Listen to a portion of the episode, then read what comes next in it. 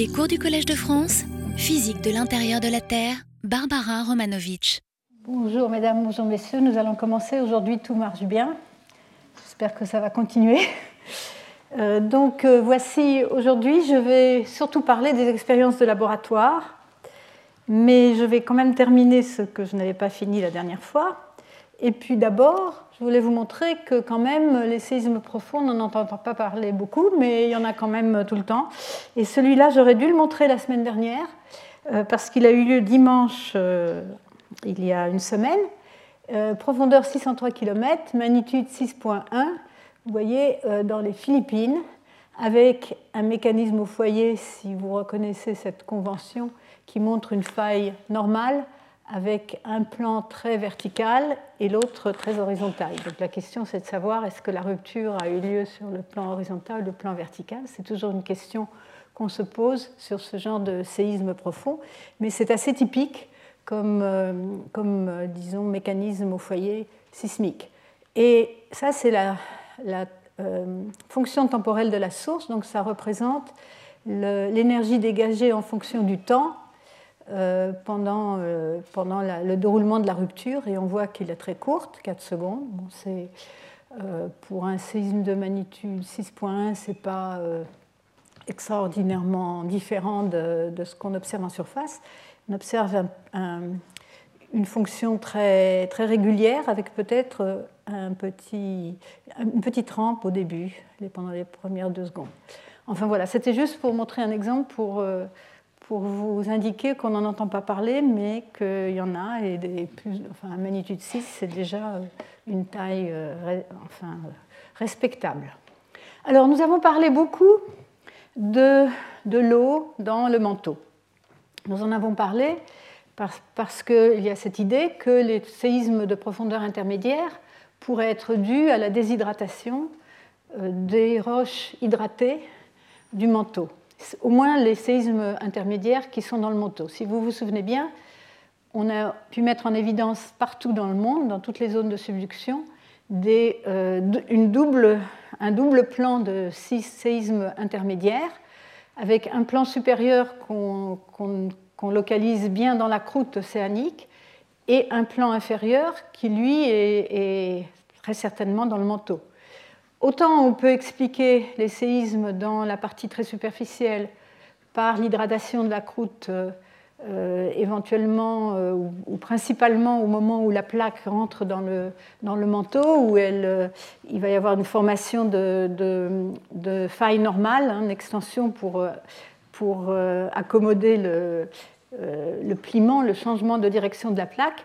Autant que ces failles se permettent se continue dans le manteau, donc à des profondeurs euh, de plus de 10 km, 10-15 km à l'intérieur de la plaque, ça paraît déjà un peu plus difficile.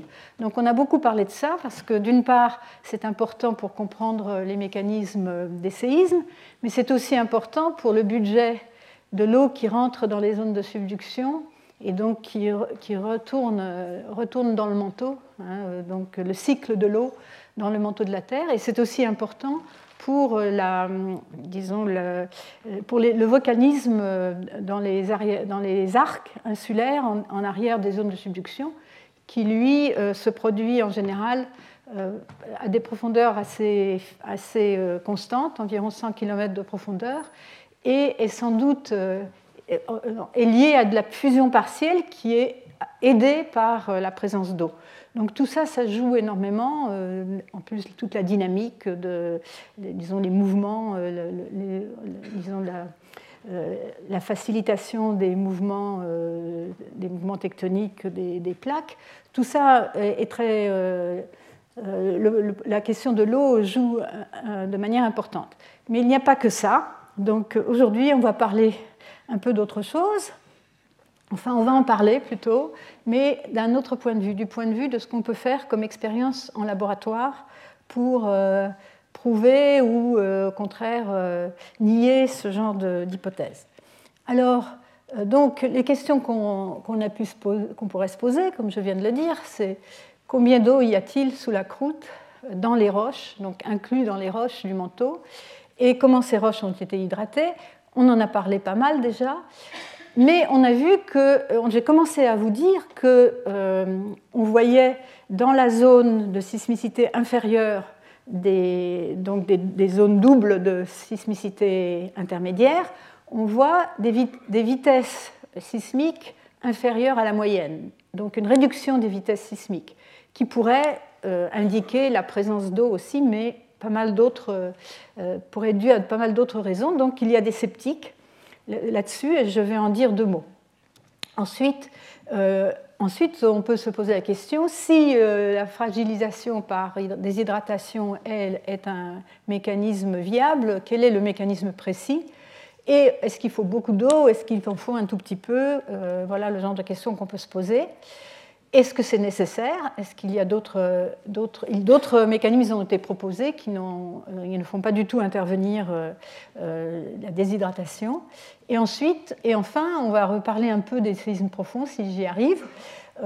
Qu'en est-il des séismes profonds? On a déjà, vous vous souvenez, invoqué la possibilité qui est encore acceptée de nos jours que les séismes profonds sont liés d'une façon ou d'une autre à la transformation de phase olivine-spinel, qui se produit normalement à 400 km de profondeur, mais qui pourrait exister à plus grande profondeur sous une forme métastable dans le centre des zones de subduction, là où euh, la matière est, plus froide que dans le manteau ambiant.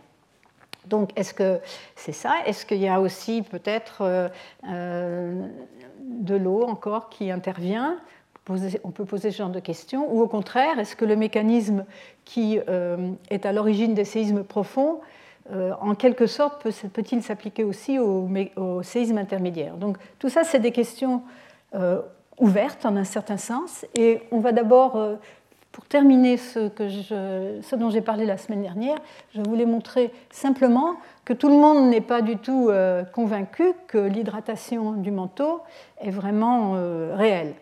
Alors, euh, ça, c'est une coupe, ce sont des coupes, alors donc c'est des coupes verticales hein, à travers les zones de subduction. Ici, cette ligne, ça montre le haut de la plaque qui est en subduction. Hein. Au-dessus, c'est la, plaque qui surplombe.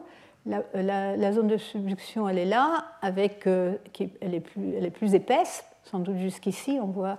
Et ce qu'on montre ici, c'est la sismicité, la sismicité double. Donc ça, c'est au Japon, c'est une coupe dans le nord du Japon, dans la région de Tohoku, euh, jusqu'à 140 km de profondeur.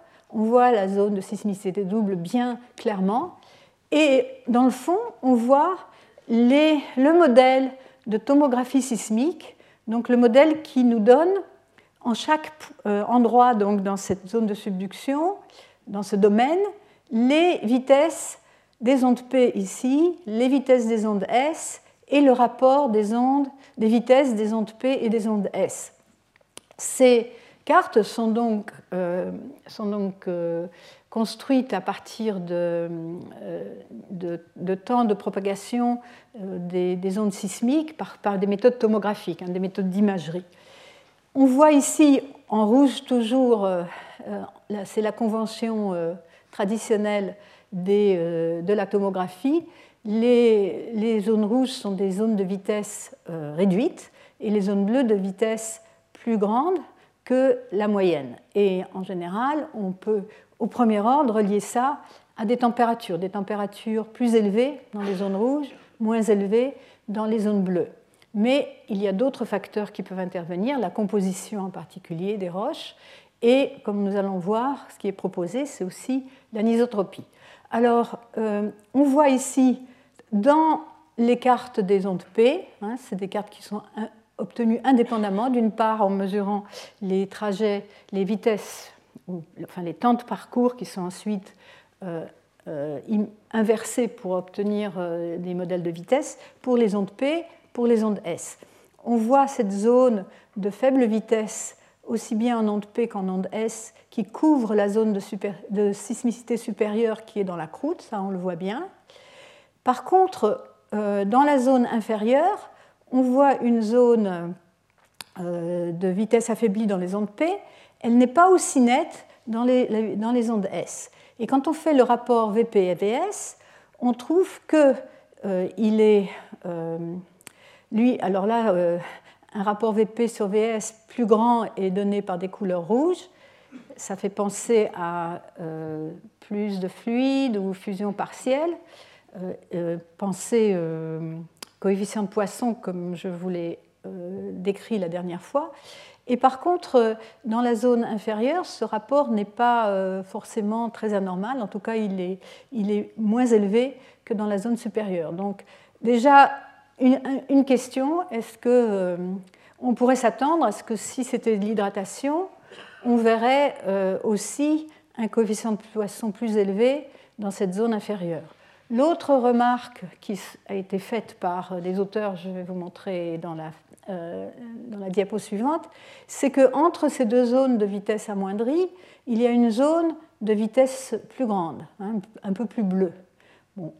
Alors ça, c'est aussi étonnant dans l'hypothèse où l'hydratation se, ferait donc au moment où la plaque, quelque part ici, rentre dans le manteau, avec des failles qui pénétreraient en profondeur, on s'attendrait à ce que l'hydratation diminue avec plus on est profondément dans la plaque. Donc on s'attendrait à une diminution euh, ou plutôt une augmentation progressive des vitesses. Hein. donc on irait du rouge au bleu dans cette direction-là, plus on s'éloigne du bord de la plaque ici. Or, ça n'est pas ce qu'on observe, elles sont bien séparées. Euh, il y a deux bandes rouges ou jaunes séparées par une bande bleue. C'est très clair dans les vitesses P, c'est un petit peu moins clair dans les vitesses des ondes S. Alors, ça a été euh, remarqué par, euh, par un, groupe d'auteurs, dont ici Bruno Reynard qui va participer euh, au colloque euh, lundi prochain, et aussi euh, le collègue Hitoshi Kawasaku, dont j'ai déjà montré plusieurs, plusieurs exemples, et qui est un spécialiste de l'anisotropie. Donc eux, ils ont remarqué ces, disons, éventuels problèmes avec l'interprétation. Hein. La réduction dans VP est plus forte qu'en VS dans la zone de sismicité inférieure, ce qui est contraire à ce à quoi on s'attendrait par un effet d'hydratation. Et euh, il y a des vitesses euh, rapides entre la croûte, donc la zone de sismicité ici qui, euh, qui est dans la croûte, et la zone de sismicité inférieure dans le manteau. Alors, les cercles ici, ça représente les directions. Quand on fait de la tomographie, pour avoir une image vraiment, disons, fiable, il faut qu'on ait une illumination de toutes les directions. Or ça, c'est très difficile en général en, euh, sur la Terre parce qu'on n'a pas une distribution uniforme des sources et des stations. Et donc on a toujours des directions préférentielles dans lesquelles on regarde. Et c'est exactement ce qui, est, ce qui est dessiné ici. Bon, c'est encore une projection hémisphérique, mais donc ça c'est l'azimut, c'est la direction d'approche. Et ce qui est indiqué en noir, c'est la direction où il y a le plus d'observations, hein, que les raies sismiques, les, les trajets des raies arrivent de cette direction, donc ici du nord-est et un peu du sud-est, mais surtout du nord-est. Ça, c'est pour les ondes P. Et pour les ondes S, ce pas les mêmes directions, elles proviennent plutôt du sud-est. Hein, on voit ici. Ça, c'est, euh, je ne sais plus, c'est différentes inversions euh, comme ça, mais elles sont compatibles.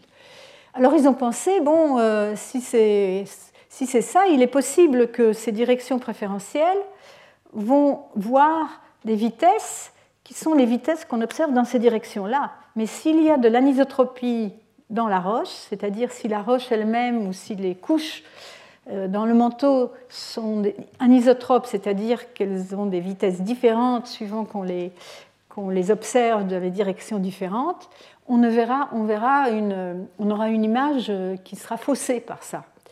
Et donc, euh, il propose qu'en fait, euh, on peut très bien expliquer ces observations de vitesse euh, VP, comme de vitesse des ondes P de vitesse des ondes S, et leur rapport par la présence d'anisotropie et pas du tout d'eau dans ce dans cette domaine de profondeur. Donc là, effectivement, ils invoquent le fait que les trajets de raies dans les constructions de modèles tomographiques ne sont pas uniformes donc, de toutes les directions. Et euh, donc ça peut euh, s'expliquer par l'anisotropie plutôt que la... Et donc il propose un modèle qui serait compatible avec, euh, d'une part, les mécanismes au foyer, donc la direction des plans de glissement, qui sont en général plutôt horizontaux que verticaux. Il y a un peu de... Vous savez qu'on a du mal toujours à distinguer par, par les mécanismes au foyer quel est le plan, est-ce que c'est le plan horizontal le plan quasi vertical, mais il y a des indications, euh, surtout pour les gros séismes, euh, à cause de la directivité de la rupture, où on peut un peu distinguer, et en général, on a tendance à penser que c'est plutôt le plan horizontal. Donc il, il verrait une, une anisotropie euh, régionale dans la région où se produisent les séismes, euh, qui correspondrait peut-être à, une, à des, euh, disons, des alignements de, disons de, des alternances, par exemple, de couches de différentes, de différentes propriétés, qui seraient localement, qui donneraient lieu à une anisotropie dans ce sens-là, qui viendrait en plus de l'anisotropie qui est acquise sur la plaque et qui est indiquée ici par cette direction, euh, euh, donc ça, ce qu'on indique ici, c'est la direction euh, rapide, c'est la direction dans laquelle les ondes se propagent le plus rapidement. Et, cette autre, donc ça c'est les, les couleurs roses, là, mauve, et pour les couleurs bleues, c'est l'anisotropie acquise par la plaque pendant sa, depuis sa formation et depuis son refroidissement dans l'océan, avant qu'elle n'arrive dans, euh, dans la fosse. Et évidemment, cette anisotropie-là qui est figée, qui, qui donc, ne va pas changer, elle va tourner, la direction va tourner avec la plaque quand elle va s'enfoncer dans, le manteau. Alors, tout ça, c'est très bien, mais euh, euh, donc il conclut, on n'a pas besoin d'invoquer le transport d'eau en quantité importante dans la zone de subduction, dans le manteau de la, euh, de la plaque en subduction.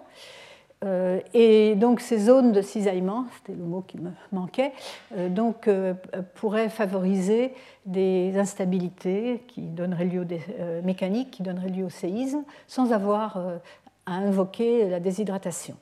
Mais ce, modèle est, intéressant, mais encore faut-il comprendre pourquoi on aurait euh, des zones de cisaillement dans cette direction-là. Alors, je n'aurai pas le temps d'en parler, mais il y a une étude qui vient de sortir qui, elle, montre que dans la région des sources euh, de, séismes intermédiaires et aussi certains des séismes profonds, euh, il y a une anisotropie très forte, mais cette anisotropie-là, elle a une direction différente, elle correspondrait plutôt, enfin la symétrie l'axe de symétrie euh, d'un modèle simple d'anisotropie euh, transverse est, perpendiculaire au bord de la plaque.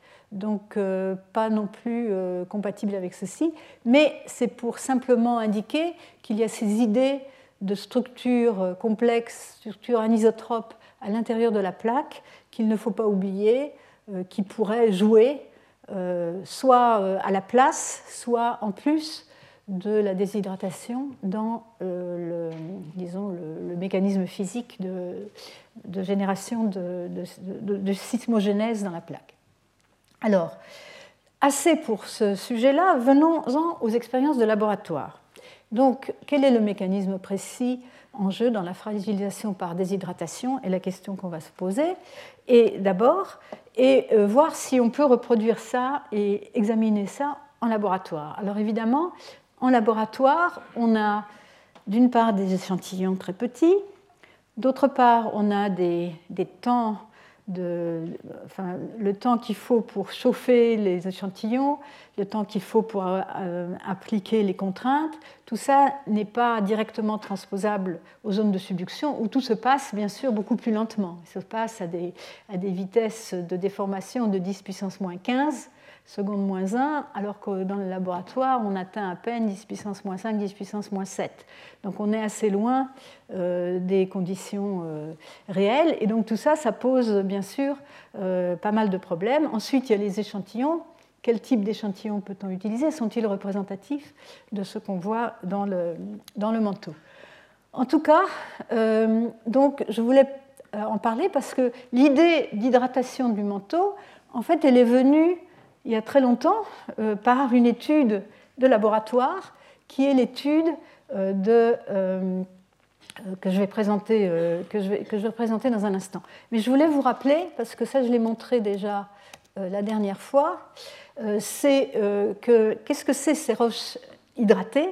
C'est vraiment des roches hydratées, c'est-à-dire que l'eau, elle est incluse dans la roche sous la forme de, du radical OH ici. Hein. C'est des réactions qui font intervenir les deux formes d'olivine, hein, avec le fer et avec le magnésium, donc la faïaïte et la, et la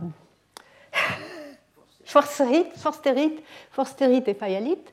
Et, euh, donc, euh, en donnant comme produit de réaction euh, la serpentine et aussi d'autres produits hydratés. Et nous nous intéresserons très particulièrement à l'antigorite ici, qui est, la, forme stable de la serpentine à haute température. Ça, j'en avais déjà parlé, mais je voulais vous le rappeler. Et donc, L'expérience dont je vais parler, la première, c'est celle de Raleigh et Patterson, mais je vais vous rappeler, donc je saute un peu euh, dans le.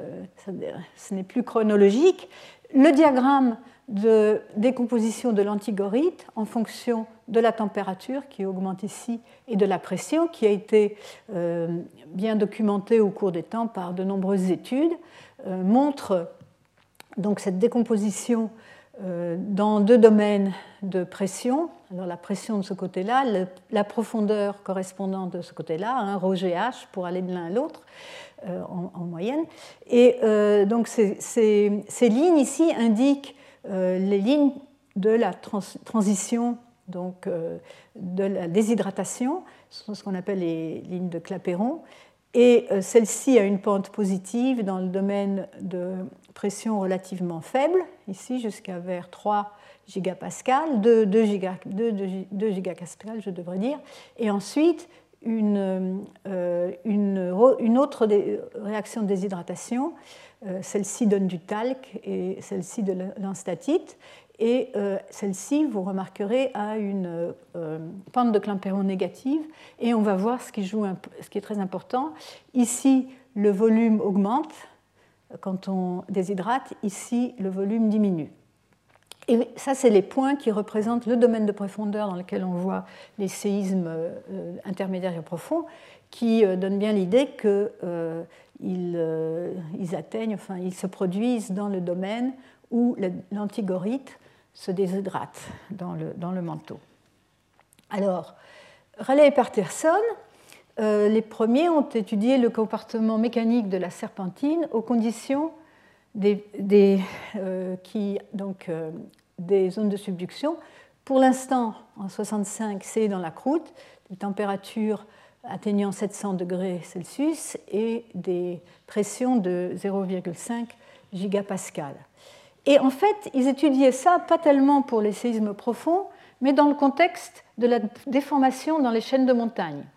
Dans les chaînes de montagne, dans des régions très déformées des chaînes euh, de montagne alpines et dans les arcs volcaniques, on observe souvent des bandes de serpentinite euh, qui sont euh, dans des zones très déformées. Et donc il y avait à l'époque une discussion, est-ce que la serpentine joue un rôle et est-ce qu'elle est ductile, est-ce que sa, forme de déformation est ductile ou bien cassante. Alors Raleigh Patterson étudie ça dans l'appareil de Griggs qui est un appareil, euh, donc qui est une presse, qui permet d'introduire une pression hydrostatique, une certaine pression hydrostatique. Donc ici, euh, maintenant, on peut aller à, plus haut, qu'on peut aller jusqu'à 3 gigapascal dans ces, appareils-là, euh, mais à l'époque, c'était plus limité, et aussi à des températures plus grandes, jusqu'à 3000 degrés, jusqu'à 1300 degrés Celsius. Et euh, donc cet appareil qui euh, au départ euh, c'était des concepts de Bridgman, hein, je vais parler de Bridgman, mais a été construit par Griggs.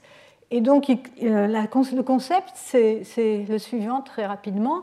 Il y a d'abord plusieurs pistons, donc ici verticalement, qui vont appuyer des deux côtés hein, dans la direction verticale. L'un un piston externe qui va donner la pression ambiante hydrostatique qui va être euh, donné à l'échantillon qui est ici en rouge un milieu très déformable, fluide. En général, c'est une solution de sel qui se fluidifie à assez basse température et qui va donner une pression ambiante assez uniforme, une pression hydrostatique. Et puis à l'intérieur, il y a un autre piston, enfin il y a un autre ensemble de pistons qui vont permettre de déformer l'échantillon donc dans la direction ici euh, verticale, la direction sigma 1, donc donner une, une, contrainte déviatorique, une contrainte non, hydrostatique, non uniforme. Alors, donc ça c'est le principe. Et donc qu'est-ce qu'ils ont observé? Ils, euh, euh, Je vais montrer des, des diagrammes ici qui vont en axe X, on va voir la déformation. Donc la déformation, elle est mesurée par la longueur de l'échantillon qui se rapetisse de plus en plus. Plus on a, plus on euh, donc la, le rapport de, la différence de, longueur sur la longueur, hein, la, déformation en, pourcent. Et euh, ici, dans l'axe des ordonnées, c'est la contrainte différentielle, donc la contrainte appliquée quand on appuie sur, quand on, applique par le piston interne, moins la contrainte ambiante euh, hydrostatique, euh, qui donne donc euh, une idée de, ce qu'on applique comme, contrainte non, non, hydrostatique, contrainte déviatorique. Alors ici, on voit à température ambiante, on augmente la pression, hein, ça c'est des kilobars, et et on voit euh, d'abord un comportement cassant, c'est-à-dire que pour une déformation assez faible, euh, on voit qu'une chute de cette contrainte, différentielle qui marque la, cassure de, l'échantillon. Et plus on va à plus grande pression, et plus vous avez une déformation ductile. Hein. La déformation se fait, mais sans cassure. C'est bien ce qu'on qu'on sait déjà, c'est que quand on est à haute pression, les, roches ont tendance à se, euh, déformer de manière ductile. Euh, par contre, à température plus élevée et à plus grande pression, le comportement change. Ici, il montre, donc c'est même, le même, euh, les mêmes axes, hein, déformation et contraintes différentielles, à une pression de 3,5 kbar, hein, donc 0,35 euh, gigapascal. Qui, on, augmente la température, la température augmente ici euh, vers le bas, et on observe d'abord un, euh, un, comportement ductile, mais plus on augmente la température, plus on observe, observe des espèces de sursauts, et finalement, à 650 degrés Celsius, l'échantillon se casse. Donc ça, ce n'était pas prévu. Là, je reproduis la même euh, le même diagramme ici à gauche. Et euh, à droite, euh, la même chose, mais à une pression encore plus grande. on voit la même chose, ici à une pression un peu plus grande. cette cassure, cette fracture se produit à une température un peu plus haute. Donc, et on constate aussi que la contrainte différentielle maximale qui est supportée par l'échantillon diminue avec la température, hein, cette contrainte maximale qui est ce point-là diminue avec la température. Alors, euh, voilà les échantillons. Donc ici, il y a une pression de 3,5 kbar. Euh, en particulier, on voit euh, le comportement ductile dans ce domaine de, température de 200 à 340 et à partir de 375, on commence à voir une cassure et complètement cassée à 400 degrés. Et donc la proposition qu'ils font, qui a donc beaucoup influencé tous les travaux, en particulier tous ceux que je vous ai montrés euh, la dernière fois, c'est que le comportement cassant est rendu possible par la diminution de, la pression de confinement, hein, donc euh, la pression normale, qui est la pression hydrostatique, euh, par la déshydratation de la serpentine. Hein. simplement, y a, donc la, la, déshydratation va remplir les pores et euh, donc euh, diminuer cette, pression qui va diminuer la, contrainte qu'il faut appliquer pour avoir un, comportement cassant. Alors, ils, associent ça avec la déshydratation de manière visuelle. Ils voient à l'époque, l'apparition d'olivines, c'est les, les, traces noires ici dans cet échantillon de 0,1 mm. Ici, vous avez l'échelle de 0,1 mm et la matrice de serpentine. Donc, euh, c'était euh, les échantillons, c'était de la serpentine qui vient d'une roche euh, en Australie, Cabramora. Donc, il, propose que soit il y a une perte de cohésion par apparition de, nouveaux pores au moment de la déshydratation, ou une réduction de pression de confinement par dégagement d'eau dans les pores et les bords de grains. Alors, ça c'était dans l'appareil de Griggs au début. Euh, dans l'appareil de Griggs, je devrais le dire, c'est un appareil à grand, à grand volume où on peut mettre des échantillons de plusieurs millimètres de diamètre et plusieurs millimètres de hauteur. Ça fait en général des cylindres deux fois plus hauts que, larges. Euh, on ne peut pas atteindre des, pressions extrêmement grandes, surtout à l'époque. Par contre, une autre technique, c'est celle de la cellule à enclume de diamant, où, euh, où le principe c'est que la pression c'est la force divisée par la surface, et donc si on applique la même force à une surface plus petite, on va avoir une, contrainte plus élevée.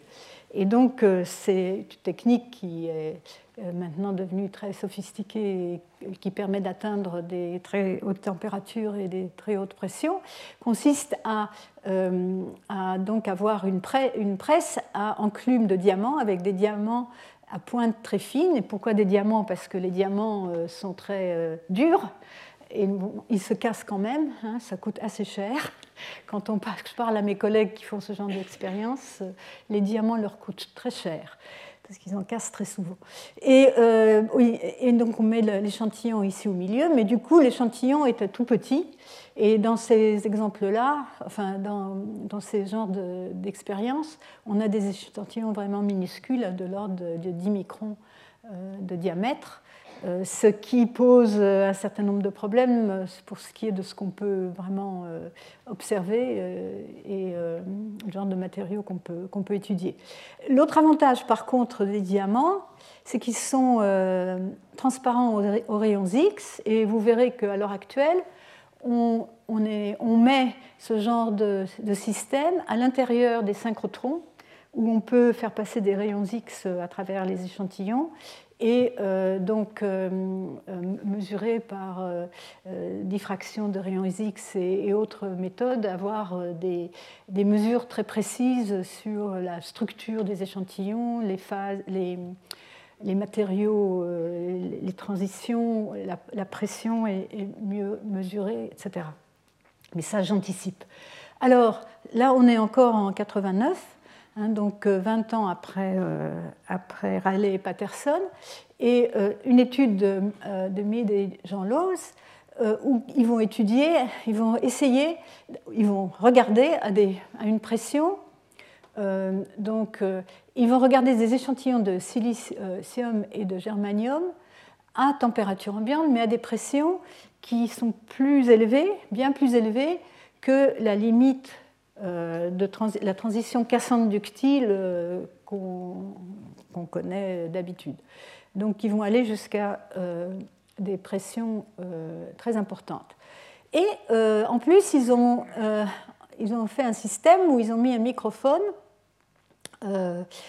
des microphones, en fait un seul microphone quelque part sur leur système, et, euh, un capteur, et aussi, euh, dans une expérience ultérieure, un capteur piézoélectrique monté sur euh, l'une des enclumes.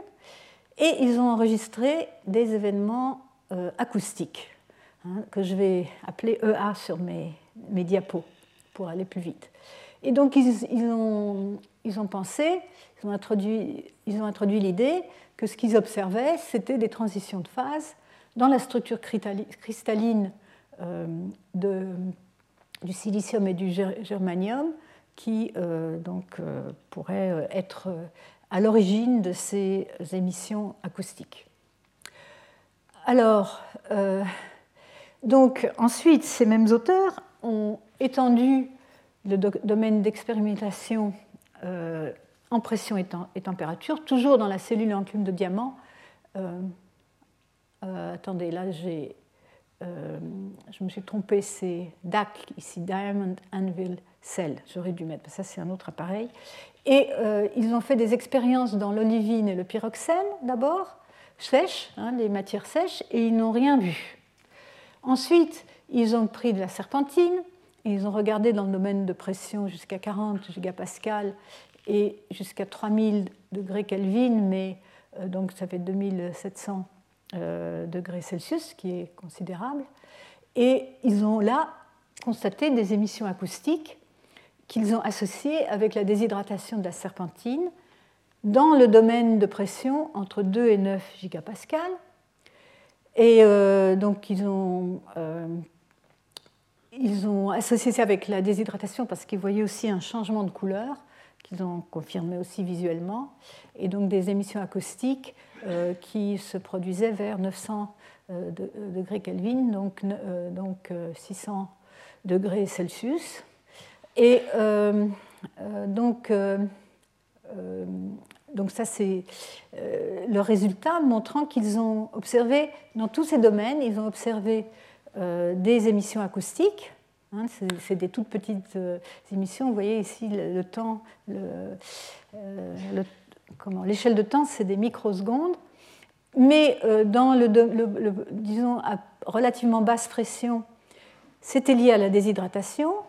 Et à haute pression, il euh, ne, ne, voyait pas d'évidence de déshydratation, mais il, il pense plutôt que c'est le fait que la serpentine perd sa structure cristalline, devient amorphe, et euh, que euh, ces, émissions acoustiques pourraient donc euh, être liées à donc des phénomènes à l'échelle des mouvements atomiques, à l'échelle du cristal, et qui provoqueraient des instabilités cisaillement qui se propagent à grande échelle. Je voudrais noter que mon collègue Raymond Jean Lose de Berkeley est encore en train de travailler sur ce genre de, problème à l'heure actuelle, avec des systèmes beaucoup, beaucoup plus performants à l'heure actuelle.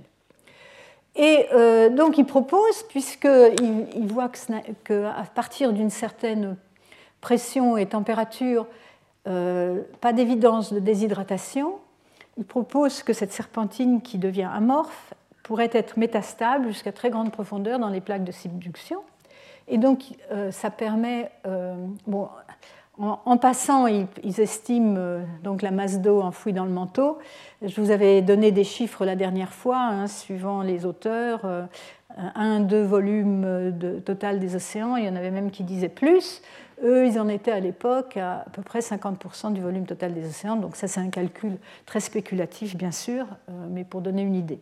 Mais ils ont surtout proposé que donc il y avait deux euh, comme ça c'est encore une fois le nombre de séismes en fonction de la profondeur, avec cette décroissance exponentielle jusque vers 300 km de profondeur, un minimum et ensuite un maximum vers 600 km de profondeur, que nous, avons vu plusieurs fois, que la, partie des séismes intermédiaires serait due à la déshydratation, et par contre les séismes profonds seraient dus à d'autres mécanismes liés à l'amorphisation de la serpentine. Donc une idée euh, donc, euh, euh, un peu originale. Alors, bien sûr, revenons, je vous ai parlé, dans, une des, dans une des leçons, je vous ai parlé des expériences de Green, de Burnley et Green, qui donc avaient montré par des expériences la possibilité que la, pour les séismes profonds, c'était la, transition de phase de Levin-Spinel qui causait les séismes et qui avait euh, donc euh, euh, proposé ce, modèle de, anti-crack, hein, qui, se, développait dans une direction orthogonale à celle des, cassures normales, enfin des cassures ordinaires, disons, avec rempli de serpentines à l'intérieur. Mais à l'époque, ils n'avaient pas euh, enregistré d'événements acoustiques, hein, qui pourraient être euh, donc bien sûr les, analogues des séismes, hein, euh, des, séismes quand on enregistre des événements acoustiques, on enregistre des ondes P. Hein. Les ondes acoustiques, c'est des ondes P, des ondes de compression.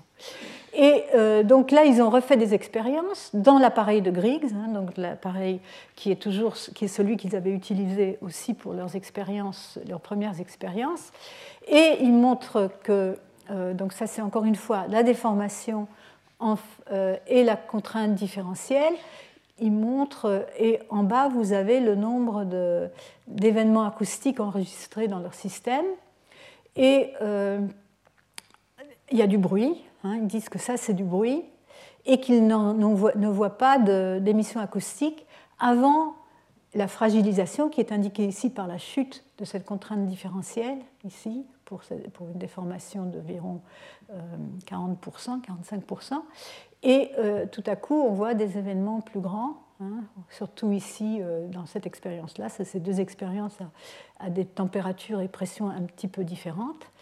Et en même temps, quand ils examinent les échantillons, ils voient apparaître, euh, ils voient des failles. En fait, ils voient une seule grande faille. Ici, cette faille montre, cette faille, je n'ai pas mis l'échelle, mais c'est tout petit, qui traverse un, grain de chromite.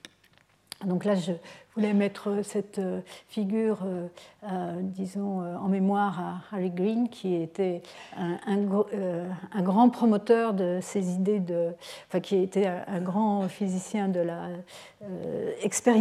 des hautes pressions, et en particulier connu pour ses travaux sur la transformation de phase de Levin-Spinel, et, et, qui nous a quittés récemment. Voilà. Alors, on continue le temps passe, les, euh, systèmes deviennent de plus en plus performants, hein, les, appareils euh, de mesure à haute pression, expérimentaux de haute pression et température. Et euh, voici la presse à multi-enclume.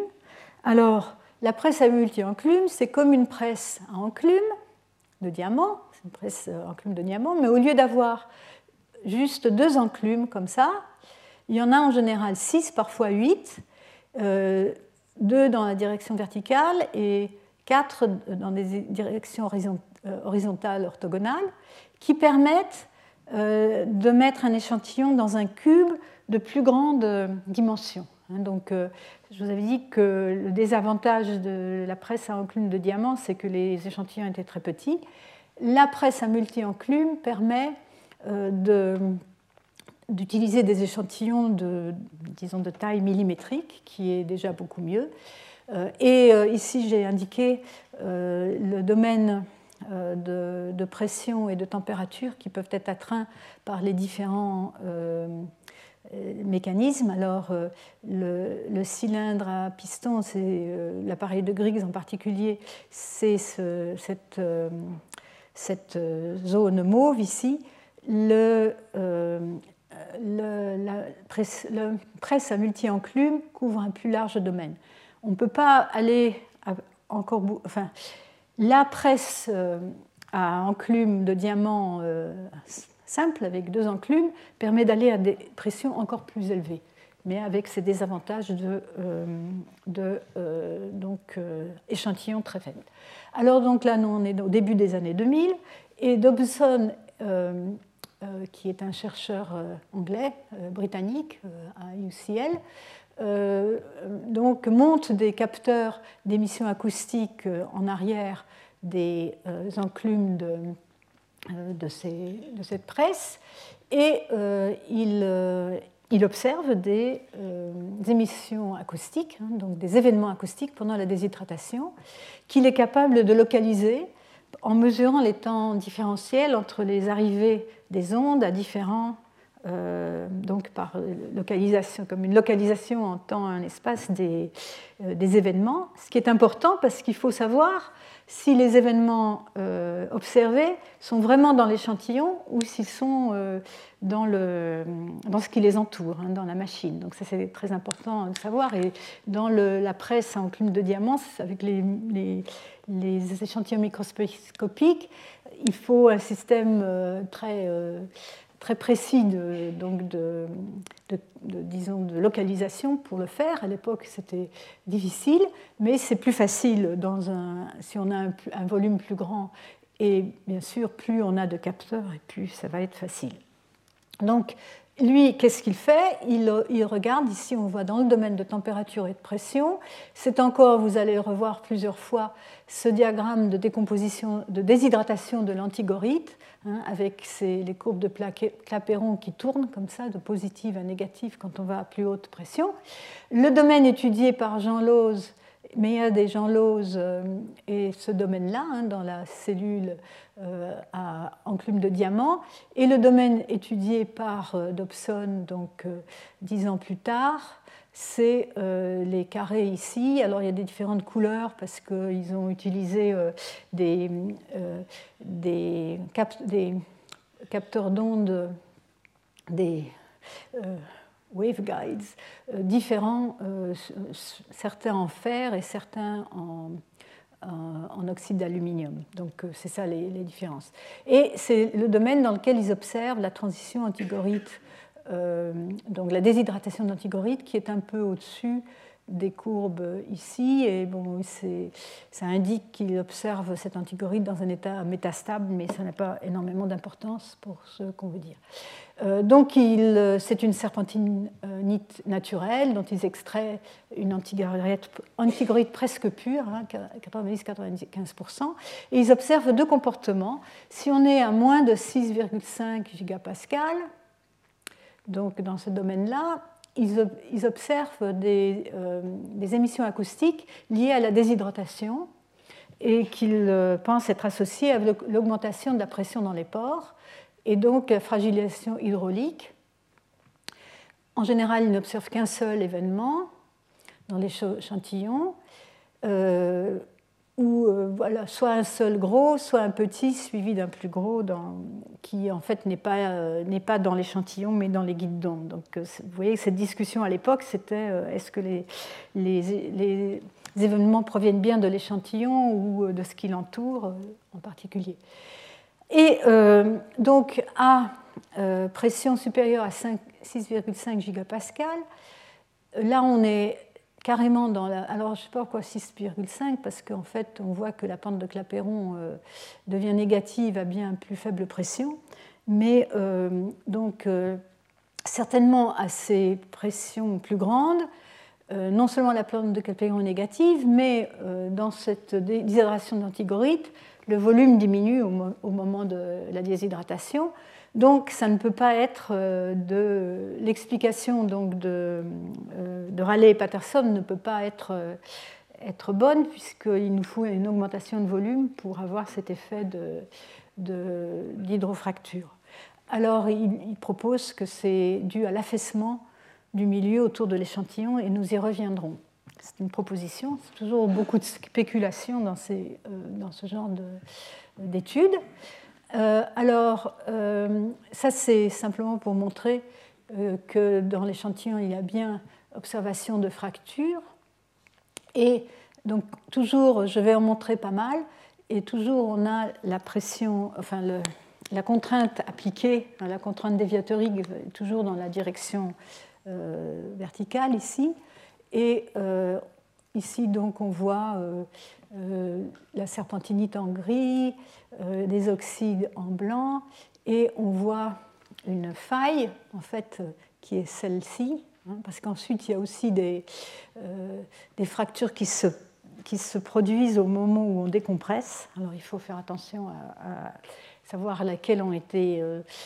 sont vraiment des failles produites au moment de la déshydratation et lesquelles ne le sont pas. Mais on voit ici cette faille qui est décorée par des produits de déshydratation euh, ici euh, indiqué par la lettre D. Euh, et donc il mesure un déplacement de 3 micromètres, qui peut voir ici, disons, on voit ce déplacement dans les oxydes.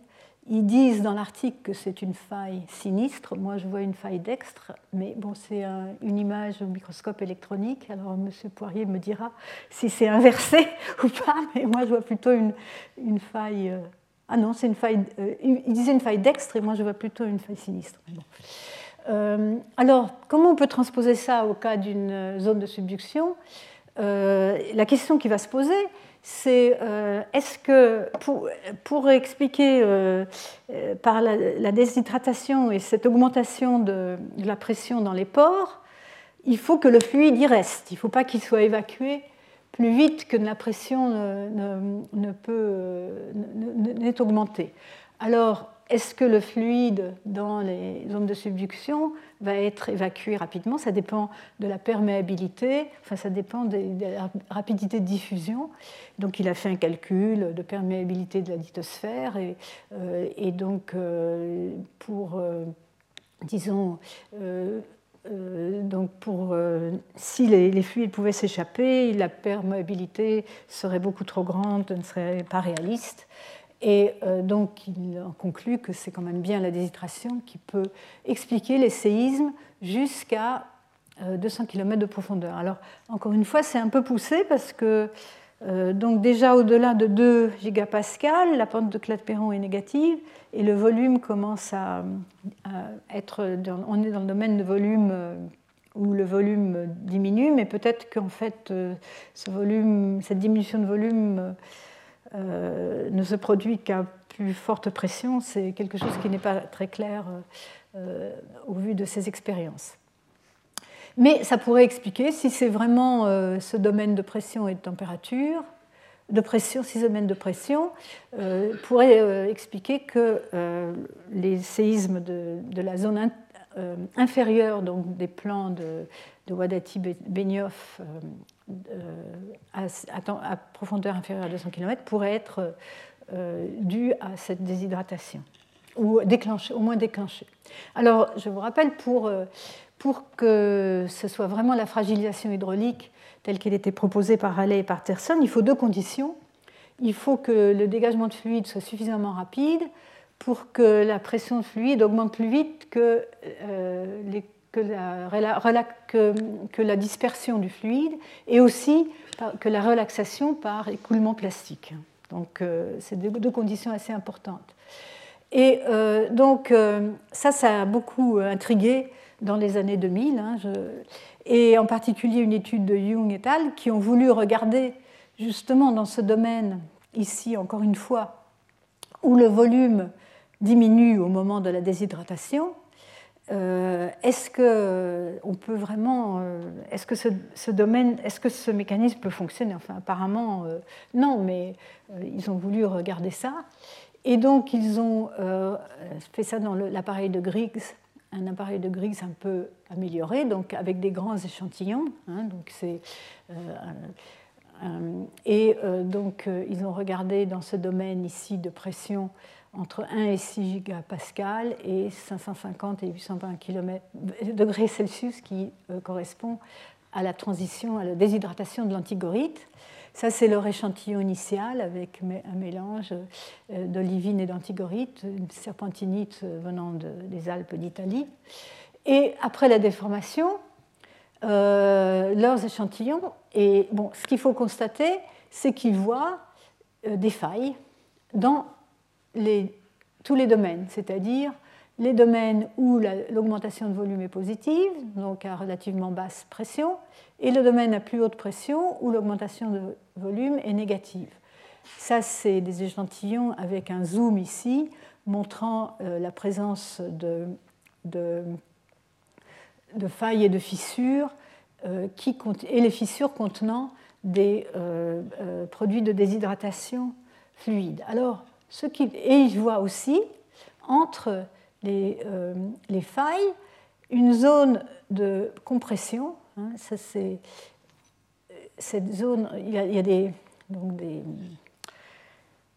euh, des sauts dans, les failles et entre euh, donc il faut enjamber la faille ici. Dans cette région-là, vous avez une zone de compression, hein, parce que on voit ici la direction du, mouvement. Ici, ça va dans cette direction-là. donc, c'est une zone de compression qu'ils appellent une zone de push together, qui est l'inverse des, des pull apart qu'on voit dans les failles, euh, par exemple comme la faille de San Andreas, hein, euh, où, où, les, les, les, failles se déplacent dans euh, les, morceaux de failles sont séparés par des zones d'extension. Et ils constatent que les produits solides de la transformation se concentrent dans ces régions-là, alors que dans les, fissures, on a les produits fluides de la décomposition de l'antigorite. Et donc ils proposent qu'en fait, ce qui se passe, c'est que ces produits fluides et solides se séparent pendant la fracture. Et le fluide étant moins dense, donc on va avoir une partie qui va être plus dense, le solide, qui ne, qui ne nous convient pas, hein, parce que ça va être une diminution de volume. Plus dense indique moins, moins de volume occupé. Et par contre, euh, la partie fluide est moins dense, et c'est ça qui va euh, aider enfin, à la, disons, à augmenter la, pression dans les pores et euh, donc permet la formation de, de, fissures en mode 1 et la cassure. Donc ça, c'est une idée originale que je tenais à montrer parce que c'est l'évolution des pensées. tous ces éléments reviennent à l'heure actuelle sous une forme ou une autre. Euh, ils ont continué, leur, euh, c'est les mêmes auteurs, ou enfin le premier auteur est le même, avec une équipe euh, similaire. Dans, alors, ça n'est plus dans les palais de Griggs, mais dans une presse à multi-enclume, qui peut leur permettre d'aller à un peu à plus haute pression. Et donc, ils ont, ils ont fait une expérience avec une serpentinite et euh, avec trois étapes. D'abord une compression isotherme à basse température, hein, ici température en pression. Là toujours la, déshydratation de l'antigorite.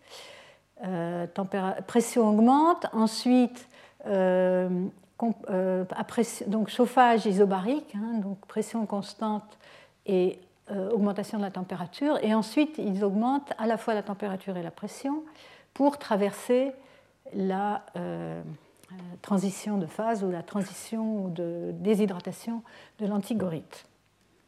Et, euh, et, ils ont équipé leur, euh, leur appareil de capteur d'émissions acoustiques, capteur acoustique, et ils observent des émissions acoustiques à toutes les étapes de leurs expériences. Hein, ils en ont fait aussi ici.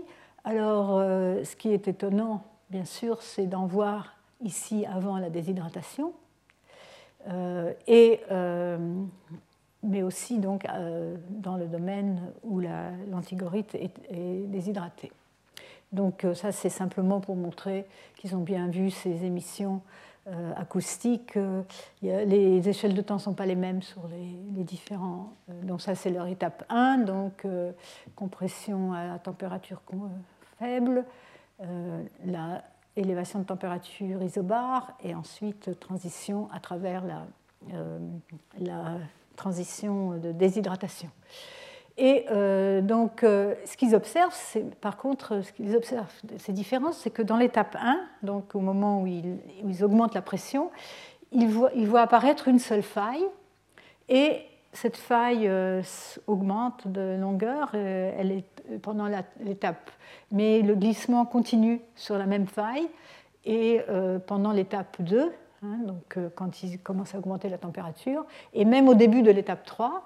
Et par contre, dans l'étape 3, quand il passe à travers la transition de déshydratation, il voit l'apparition de, de, formation de nouvelles petites failles et euh, par contre, le glissement s'arrête sur les anciennes failles. Donc, euh, ici, donc, euh, euh, ils en déduisent que cette fracture due à la déshydratation se produit une valeur de la contrainte qui est inférieure à celle nécessaire au glissement par friction, puisqu'elle elle se produit avant le glissement par friction dans ce, domaine-là.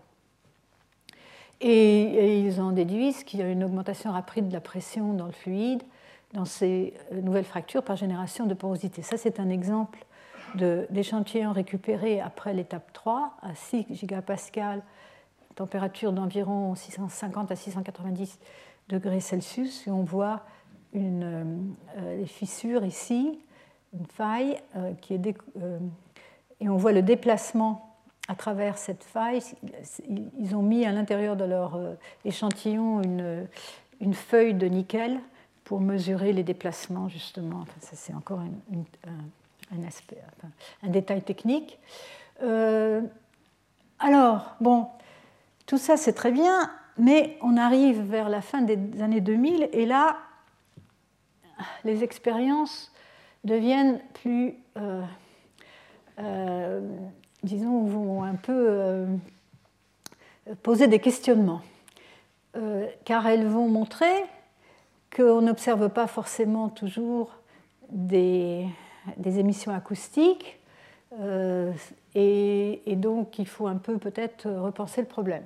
Alors déjà, ça c'est un exemple de Chernak et Hertz en, en 2010, où ils ont, dans l'appareil de Griggs, euh, regardé, mais bon, à pression relativement faible, donc dans ce domaine ici, euh, avant l'inversion de la euh, pente de Clapeyron, ils ont regardé euh, des échantillons, ils ont pris des échantillons naturels et ils les ont compressés, d'une part tels quels, en, faisant des, petits cylindres d'échantillons, mais ils, ou aussi euh, d'abord en les pulvérisant et en les compactant pour avoir un matériau un peu plus uniforme, hein, sans, euh, sans euh, fissures ou lignes de failles préexistantes.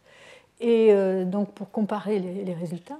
Et il montre que donc, ici, en fait, dans les deux cas, les expériences à haute température leur montrent que la déformation est distribuée. Il ne voit pas de cassure. Alors, les flèches ici indiquent les cas où ils sont à haute température. Ici, euh, c'est toujours 1,5 gigapascal, mais la température ici est de 700 degrés Celsius. Ici, c'est des températures moins élevées.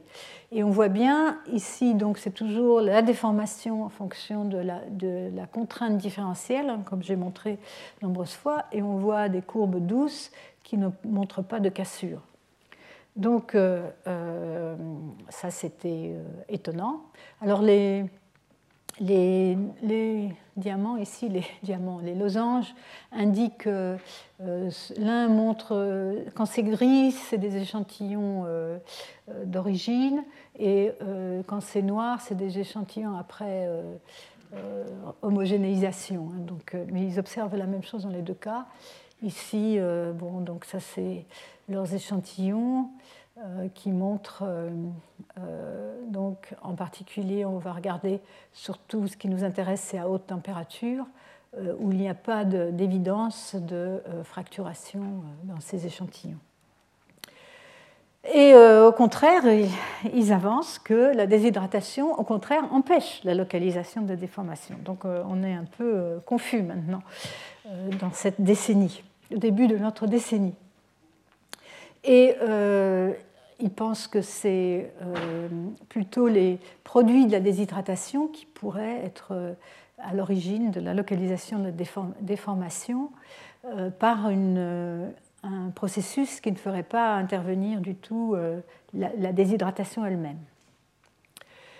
Alors, avançons à peu près à la même époque. Donc, il y a deux groupes. Hein. Il y a un groupe, donc c'est le groupe de Hirsch qui travaille actuellement à l'université de Brown aux États-Unis, et euh, le groupe ici à l'École normale supérieure, euh, le groupe d'Alex Schubnel, qui donc sont en compétition là depuis dix ans sur ces, qui font des expériences de plus en plus sophistiquées dans des conditions plus ou moins différentes.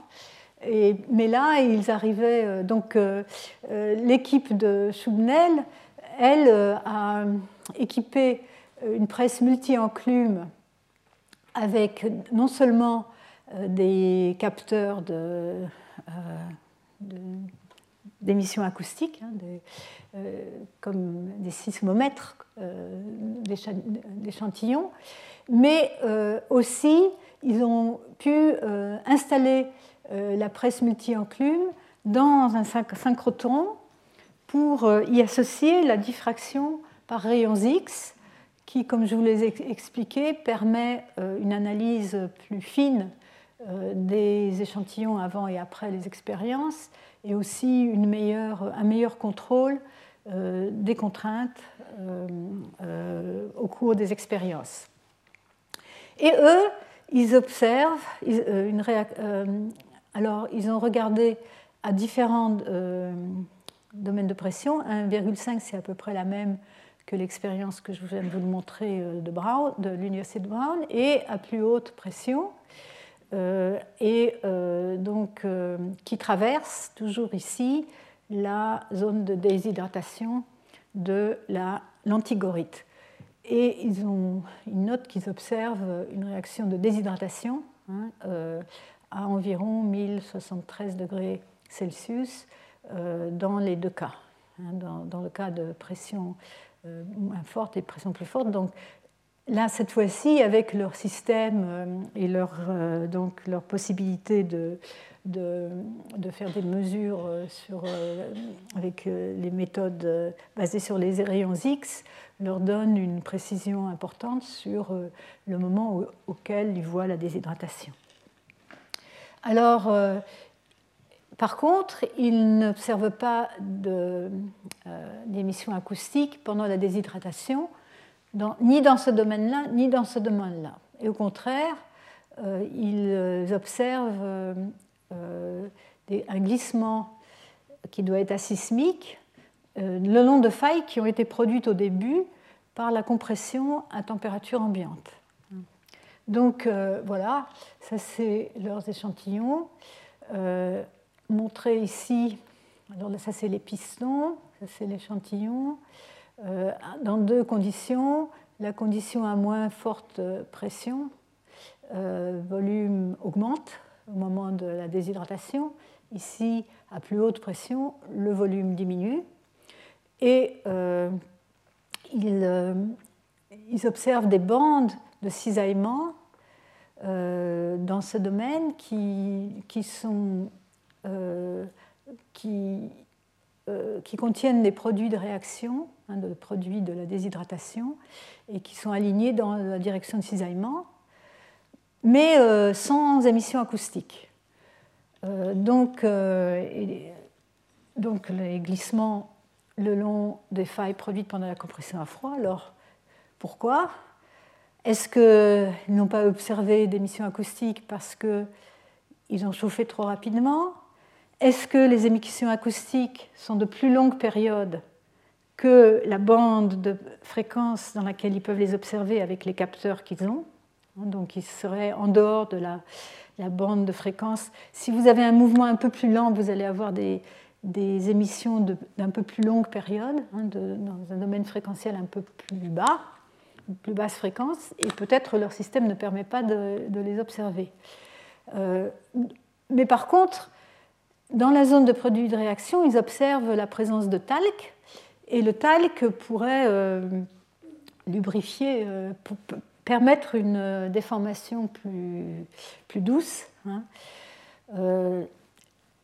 ensuite, euh, le fait qu'eux n'observent rien et d'autres observent des, euh, des, émissions acoustiques. Donc c'est un peu ce à quoi on arrive au début des années 2000, 2010, donc euh, un peu, disons, sujet à questionnement. Ça peut avoir, à faire avec les conditions des expériences, en particulier la façon dont se passe le drainage des fluides, hein, comment les fluides sont évacués euh, après la déshydratation. Donc les conditions expérimentales étant très importantes. Alors je vais en arrêter là-dessus bientôt. Je vais sur ce sujet, mais je voulais montrer parce qu'il y a depuis, euh, depuis une dizaine d'années, non même pas, depuis 5-6 ans, il y a beaucoup d'expériences nouvelles euh, qui montrent des, des résultats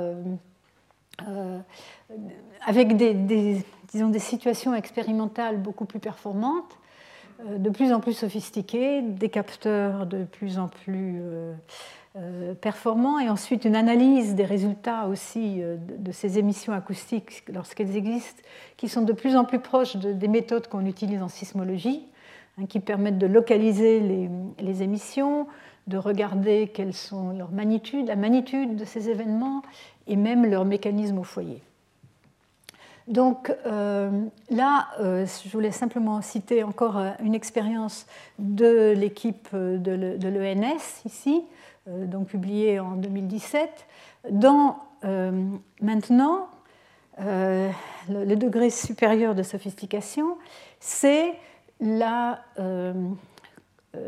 la, cellule multi enclume, mais améliorée pour permettre la déformation. Alors, je vous avais montré la cellule à multi-enclume avec ses enclumes verticales et ses enclumes horizontales. Au départ, la, euh, la, pression exercée est la même sur toutes les faces du cube, mais là, dans ce nouvel appareil, on peut euh, exercer une autre une euh, force différente sur les enclumes dans la direction verticale qui permet donc de, de, déformer les échantillons en plus. Et donc mettre tout ça dans le synchrotron, enfin dans le, euh, euh, avec le passage des rayons X euh, et donc l'analyse par rayons X. donc ça devient très, très complexe et très performant.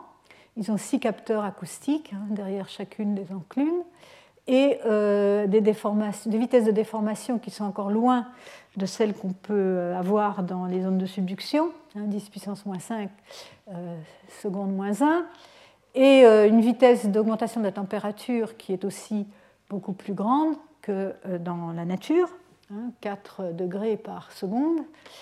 Euh, mais la quantité importante, nous disent-ils, c'est en fait le rapport entre la, vitesse d'augmentation de, la température et la vitesse de déformation, qui donc est de l'ordre ici dans ces expériences de 1250 Kelvin, qui, est, euh, qui devient comparable à ce à quoi on s'attend dans les zones de subduction. Hein, si vous regardez la vitesse de déformation et l'augmentation de température quand la, la, plaque plonge, vous arrivez à des quantités de l'ordre entre 1000 et 10 000 Kelvin. Donc euh, voilà, donc des conditions en quelque sorte comparables. Ça, c'est juste euh, pour montrer comment est leur échantillon euh, dans leur, euh, euh, dans leur cube, là, avec, en plus chauffé par un, four à graphite. Hein, ça, je n'ai pas beaucoup parlé, mais il y a aussi l'aspect chauffage qui est important. Et ça, c'est leur, leur, échantillon de départ. Hein, ça, par contre, c'est des échantillons synthétiques où ils ont mélangé de l'olivine et de l'antigorite, et de manière à avoir quelque chose d'assez euh, disons, homogènes. Et ils vont regarder dans deux domaines, encore une fois, dans deux domaines, dans la continuité de leurs expériences, dans deux domaines de pression, autour de 1 gigapascal, où on est dans la zone où l'antigorite se décompose, euh, enfin se déshydrate avec une augmentation de volume, et dans la région où elle se déshydrate euh, avec une diminution de volume à plus de 3 gigapascals. Et ils ont, comme ils ont des échantillons euh, synthétiques, ils peuvent, euh, ils peuvent décider combien ils mettent d'antigorite. Donc ils, ils, vont comparer ce qu'ils trouvent avec de l'olivine pure et des proportions de plus en plus grandes d'antigorite, 5%, 20%, 50%. Et les ronds ici représentent les endroits en température et pression où ils ont observé des émissions acoustiques. Alors, la taille euh, de ces cercles correspond la, au nombre euh, et à l'importance des, émissions acoustiques. Ils en observent avant. Euh, en fait, ils ont une zone ici où l'antigorite, où l'apparition de talc, il y a encore de l'antigorite, et ensuite la disparition de l'antigorite dans la région à droite, ici, et l'apparition d'un statite donc euh, une zone intermédiaire. Euh, ils observent des émissions acoustiques dans la zone intermédiaire et dans la zone où l'antigorite a été déshydratée. Par contre, dans l'olivine pure, euh, ils n'observent d'événements acoustiques que pour les à très haute température, ce n'est pas indiqué ici, je crois, dans ce, dans ce, graphe, dans ce graphe, et aussi aux contraintes maximales, donc dans des conditions euh, très particulières. Ici, vous avez encore dans ce schéma euh, les variations de température, donc le géotherme, hein, la, variation de la température avec la profondeur, la pression à l'intérieur des zones de subduction, dans le cas d'une zone de subduction chaude, hein, qu'on appelle à température relativement élevée, et une zone de subduction froide. Ça vous donne le domaine quand on parcourt les zones de subduction à travers le monde, le domaine de température auquel on s'attend dans les, zones de, dans les zones de subduction, à l'intérieur des zones de subduction. On est bien dans, ce domaine-là. Et donc, oui, donc ils ont vu des émissions acoustiques pour tous les échantillons, quelle que soit la proportion d'antigorites, même avec une très faible proportion donc d'olivine hydratée, d'antigorites. Je ne devrais pas dire olivine hydratée, mais de phase hydratée. Et euh, donc euh, l'olivine pure seulement à 3,5 gigapascal et euh, à la contrainte maximum beaucoup plus élevée. Et donc ça, c'est simplement, encore une fois, euh, le même type de diagramme, la déformation en fonction de euh, la contrainte euh, différentielle, je crois, enfin, je sais plus, c'est peut-être la contrainte appliquée, et on voit donc des courbes plus ou moins, plus ou moins lisses, et les couleurs représentent les différentes proportions d'antigorites dans leurs échantillons. Et en bas, on voit ici le nombre euh, d'événements acoustiques observés. Et euh, donc ici à basse pression, 1,1 gigapascal, et ici à haute pression. On voit qu'à basse pression, euh, on ne voit rien dans la, en bleu, là c'est l'olivine pure, et on voit apparaître des, des, émissions acoustiques dans dans l'échantillon qui a très peu, qui a 5% d'antigorites. À haute pression, au contraire, on voit apparaître des émissions acoustiques, et c'est donc le nombre cumulatif d'événements acoustiques observés, euh, assez rapidement dans tous les échantillons, hein, quelle que soit la proportion d'antigorites. En gris, ici, c'est leur augmentation de température avec l'échelle à droite en Kelvin, je crois. Oui, oui. Et donc en tout, ils ont enregistré 79. Euh, et ils ont pu euh, faire pas mal d'études sur ces, sur ces émissions acoustiques, sur ces séismes acoustiques, euh, grâce à leur, d'une part au fait qu'ils ont pu les localiser très précisément, qu'ils ont les formes d'ondes et ils ont, ils ont appliqué les méthodes sismiques. Alors, euh, je vais faire une petite, euh, une petite parenthèse pour vous rappeler euh, certaines statistiques qu'on fait sur les, quand on est sismologue, hein, sismologue de la sismologie des vrais tremblements de terre. quand on fait des statistiques sur les, sur les séismes, il y a cette loi de Gutenberg-Richter qui, qui est très bien vérifiée pour la plupart des séismes superficiels au niveau mondial qui donne le nombre de séismes, ici à l'échelle logarithmique, hein, n est le nombre de séismes, en fonction de la magnitude des séismes.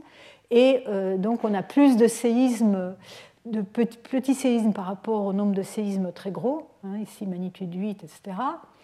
Et en fait, euh, on a une courbe qui est très, euh, très nette avec une pente, donc une loi, logarithme de, le logarithme du nombre d'événements, s'écrit euh, de manière linéaire en fonction de la magnitude, avec une pente de moins 1, hein, euh, ou pente de 1 négative. Euh, c'est une, c'est une loi qui implique une, une, disons, c'est des lois d'échelle qui impliquent une similarité et qu'on traduit par le fait que plus, la, plus le séisme est grand et plus la rupture couvre une zone de faille circulaire plus grande, plus le rayon est grand. Et en fait, pour les très gros séismes, on peut, on peut montrer qu'une fois qu'on a dépassé le, seuil de la largeur possible de la zone cassante, euh, le séisme ne, ne, peut, ne, peut, grandir que dans une dimension et on va voir une, une loi différente. On va, il va y avoir une coupure, mais ça c'est j'en parle, mais c'est pas, euh, c'est simplement pour dire que cette pente, la pente dans une loi comme ça, donnant le nombre de, séismes en fonction de la magnitude, nous donne une indication de la géométrie euh, et, de, disons, et de, sa transposition, disons, à différentes échelles, suivant la magnitude. Et donc ça, c'est quelque chose de très connu. Hein. Il y a deux fois plus de séismes de magnitude 6 que de magnitude 7, et, 100 fois plus de séismes de magnitude 5 que de magnitude 7, etc., hein, euh, dans le monde. Alors, eux, dans leurs expériences, ils voient euh, aussi une, échelle comme ça. Euh, une loi de Gutenberg-Richter, mais avec une pente, je, suis désolée, j'aurais dû l'agrandir, ici de 0,5, 0,6. Hein, donc plus, euh, euh, plus faible que, euh, que dans les séismes superficiels qu'on connaît. Mais tout de même, disons qu'ils ont ils observent cet alignement qui montre qu'ils ont un domaine d'observation qui leur permet peut-être d'extrapoler à des plus grandes magnitudes. Et par contre aussi, donc ils vont avoir une explication euh, ils vont donner une, explication possible pour cette euh, pente différente qui indiquerait qu'en fait, euh, cette loi d'échelle correspond à des, événements qui sont linéaires. Les failles, pour les séismes superficielles sont des failles planaires, c'est des failles en deux dimensions, et la source croît disons, euh, en première approximation, donc euh, une source circulaire sur un plan. Hein. Par contre, dans, dans, leurs conditions expérimentales, ils vont nous, expliquer que pour ce domaine-là, ils voient surtout, c'est un système à une dimension. Hein. Donc, ils, voient, ils expliquent cette différence-là. Alors, revenons à la sismologie pour un moment. Et euh, donc, pour les séismes superficiels, la valeur, moyenne est très, bien déterminée, vraiment 1. Il y a peu de fluctuations. Il y en, a euh, certaines, même peut-être avant les gros séismes, etc. On voit quelques fluctuations, mais c'est jamais, euh, c'est autour de 1, jamais beaucoup, 10, 10%, 20% autour de 1. Par contre, pour les séismes profonds, il y a des variations régionales importantes. Ici, c'est un exemple déjà ancien donc c'est aussi le nombre de séismes en fonction de la magnitude. Et on voit que dans la région de Tonga, on a une certaine valeur. Ici, euh, de, euh, je pense que c'est la valeur supérieure, 1.2. Et en Amérique du Sud, au contraire, une valeur beaucoup moins grande. Et en fait, bon, alors attendez, oui, on va montrer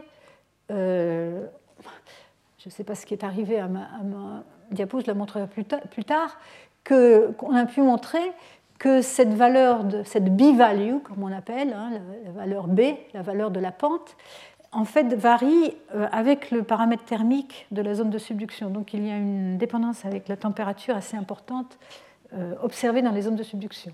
Alors revenons pour un moment à l'article de Ferrand. Euh, ici, donc encore une fois, ils observent des fissures je n'ai pas vraiment beaucoup le temps de, passer ici, et des zones de cisaillement, euh, comme euh, on avait observé déjà avant, avec euh, remplies de produits de la déshydratation de grains d'olivine. Donc, alors ici, c'est la pression, 3,5 gigapascal, la proportion d'olivine, la proportion d'antigorite, ici 0, ici 20, 50%, etc. Mais bon, donc tout ça pour dire je veux simplement présenter le, modèle. Je pense qu'on en entendra parler euh, pendant le, colloque de la semaine prochaine. Il propose un modèle où vous avez en fait une espèce de matrice d'olivine avec à l'intérieur des, euh, sous-volumes d'antigorite euh, avec certaines proportions. Ici, donc, dans leurs expériences, ils ont 5%, 10%, 20%. Et en fait, au moment de la déshydratation, donc des volumes d'antigorite, vous avez dans la zone d'antigorite euh, un affaissement des contraintes. L'antigorite perd sa résistance à la déformation et elle va transférer cette résistance à la matrice d'olivine qui est autour. Et donc ce transfert de contraintes va provoquer la cassure dans la matrice d'olivine. Et donc, euh, voilà, c'est ça. Et bien sûr, ça va donner des conditions sur la proportion d'antigorite et d'olivine qui peut marcher. Hein. Il faut que les volumes d'antigorite, les petits sous-volumes de, des grains d'antivolite soient suffisamment petits pour que euh, les grains d'olivine puissent, euh, qu'il y ait une, longueur suffisante à l'intérieur d'un volume d'olivine pour avoir euh, un début de fracture, une nucléation de fracture. il faut qu'il soit suffisamment grand pour qu'il puisse transférer une, charge mécanique suffisante à la matrice d'olivine. Voilà. Mais ils, montrent, enfin, ils, font la remarque que ce mécanisme, qui donc reste à explorer plus à fond, peut aussi bien marcher dans le cas où euh, vous avez une diminution ou une augmentation de volume, puisque ça, ça, ne joue pas du tout. Euh, et donc, il suggère que les zones de subduction, euh, vous auriez des, des sous-volumes d'olivine séparés par euh, des failles préexistantes avec, euh, dans lesquelles il y aurait des degrés de serpentinisation euh, variables, ce qui est un peu ce qu'on observe dans les zones exhumées dans les, dans les montagnes. Alors, je vais, je pense, passer ici parce qu'il me reste cinq minutes. ah oui, donc c'est encore du... disons qu'ils sont en train de c'est vraiment la, recherche active, c'est en train de mettre au point des méthodes d'analyse de leurs échantillons extrêmement puissantes. Et ça, c'est, la même expérience que, euh, celle du début des années 2011, mais maintenant ils ont analysé leurs événements, ils ont pu les localiser, ils ont pu associer les événements acoustiques avec les failles observées dans les échantillons. Euh, bon, ils ont montré que, euh, que, les, bandes de cisaillement qu'ils observent traversent plusieurs grains d'olivine. Hein, donc, euh, ce n'est pas lié à la taille des grains d'olivine, euh, etc. Il y a beaucoup de, nouvelles, informations. je ne vais pas rentrer dans les détails, c'est simplement pour dire que les méthodes deviennent très performantes pour pouvoir étudier de manière très détaillée ce qui se passe euh, au niveau des émissions acoustiques et comment elles sont reliées à la fracturation de euh, leurs échantillons. Et euh, simplement pour, disons, rapidement conclure, ce qu'ils disent, c'est qu'ils observent en fait des événements précurseurs à la, fracture.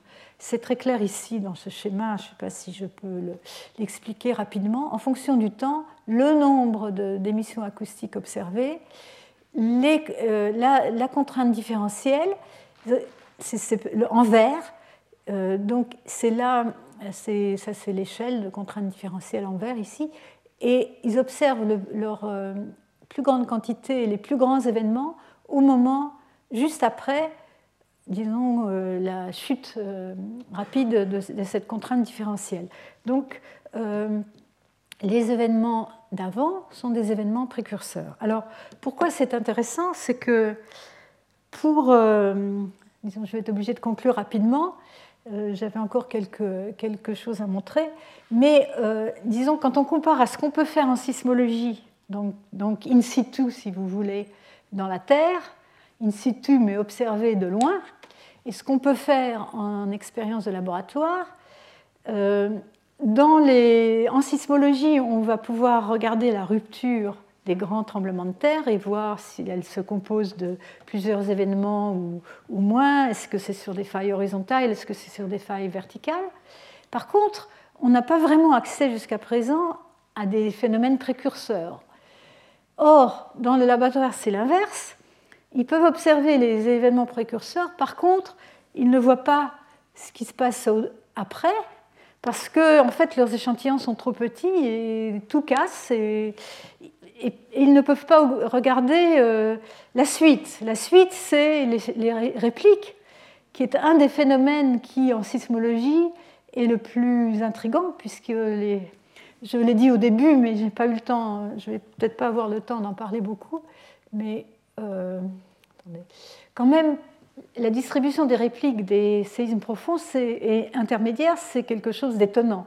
Il y en a beaucoup, beaucoup moins que pour les séismes superficiels. C'est vraiment ça qui distingue le plus les séismes profonds des séismes superficiels, c'est l'absence de réplique. Ici, c'est simplement pour l'illustrer, le nombre de, en fonction de la profondeur, le nombre de séismes intermédiaires, ici ça va que, que c'est que pour les, séismes intermédiaires, qui ont euh, des, répliques, et en gris, c'est ceux qui n'ont qu'une seule réplique.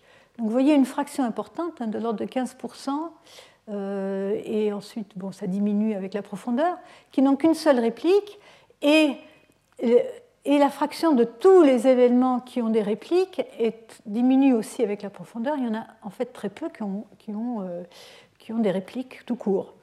Euh, ça, c'est une autre façon de, le montrer euh, par la même chose. Mais par contre, pour les répliques des séismes superficiels, on a une loi qui s'appelle la loi d'Omori, qui est une loi en puissance Hein, qui en fonction du temps, le nombre de répliques peut être assez bien euh, prédit par cette loi. Ici, en fonction des jours, le nombre de répliques, euh, et il y en a beaucoup hein, au début.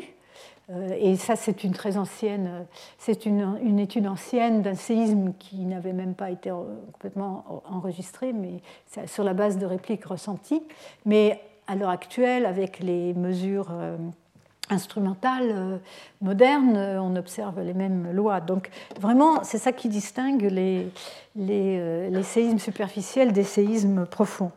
Alors comment réconcilier les expériences et, les, et ce qu'on peut faire par la sismologie? C'est le grand défi, je pense, des années à venir. bon, ça c'était simplement pour conclure ce qu'on a raconté. Euh, les séismes intermédiaires, ils peuvent être liés à la déshydratation de la serpentine. Euh, pour le plan supérieur dans la croûte, c'est probable. Pour le plan inférieur, c'est encore controversé. On pense maintenant que la déshydratation sert à la nucléation, qu'elle joue un rôle, mais elle ne joue pas sans doute un rôle direct.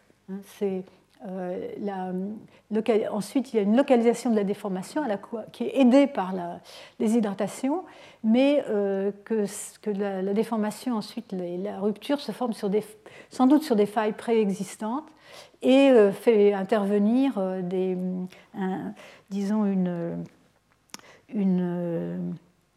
un, échappement thermique qui, en, particulier, pourrait être aidé par une par la, fusion. Hein, euh, l'augmentation de la température pourrait permettre la fusion et donc euh, déclencher des grands, séismes.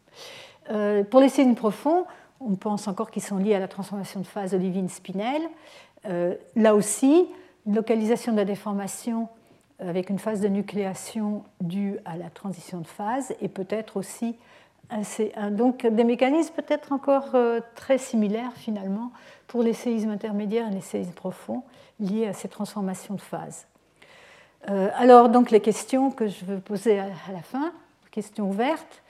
Pour les expériences de laboratoire, qu'est-ce qu'on peut faire pour observer des répliques, pour voir si euh, on a aussi très peu de répliques, comme dans le. Là, euh, je pense qu'il faut des échantillons plus grands, mais enfin, des conditions expérimentales différentes de ce qu'on peut faire maintenant.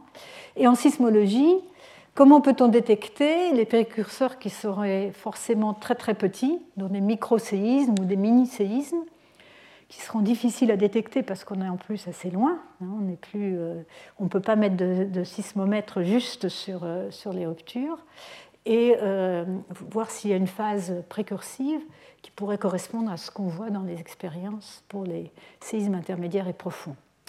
Et donc je vais en terminer là. Il y a de quoi encore faire plusieurs cours, mais euh, cette fois-ci on arrête ici. Et donc euh, je vous invite à participer au, colloque qui aura lieu donc lundi et mardi prochain dans cette salle de 9h à 18h avec une session poster et euh, à la fin, le deuxième jour, nous aurons un débat sur les défis de, de ce domaine.